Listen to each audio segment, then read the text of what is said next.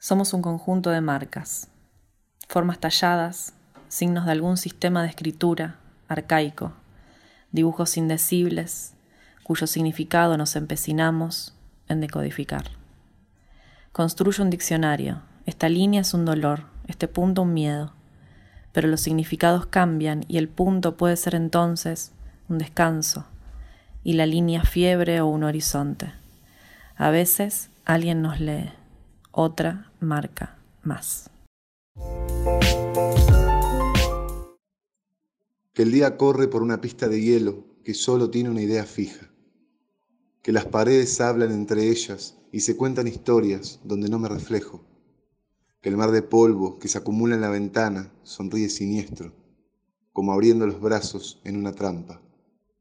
Que el sol me llama, pero me ignora, y yo le grito que hoy no puedo, porque alguien puso mi albedrío en automático. Que en la quietud encuentro un cajón de diapositivas desintegradas y vacías. Que mi perra no entiende por qué me río como los locos de aquella plaza a la que ya no vamos.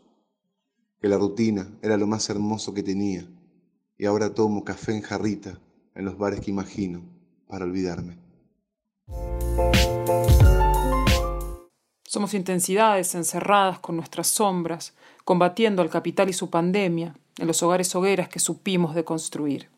Somos animales que confiesan, agazapados tras las pantallas, perdiendo sutilezas y lenguaje. Devenimos imágenes fragmentadas, melodías en loop, extremidades en pugna, padeciendo la intangibilidad de los cuerpos. El verdadero amigo siempre te apuñala de frente, nos recuerda Oscar.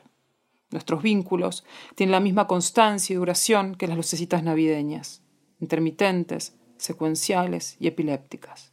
Todo lo que escribamos será usado contra nosotros, nos advierte Adrián. La persistencia de la memoria virtual nos chantajea. El dolor que habíamos procrastinado se derrumba sobre nosotros. Comprendemos cuánto de simulación había en lo verdadero. Muero de un pensamiento mudo como una herida, escribe Delmira. La cuarentena emocional y Venus retro nos revelan la cercanía de los extremos, la imposibilidad de huida. Caemos en la inevitable aurificación de la existencia. ¿Acaso no es todo límite un umbral a cruzar que nos modifica para siempre? ¿No es todo cambio un duelo? ¿No es todo duelo un detenerse en lo perdido?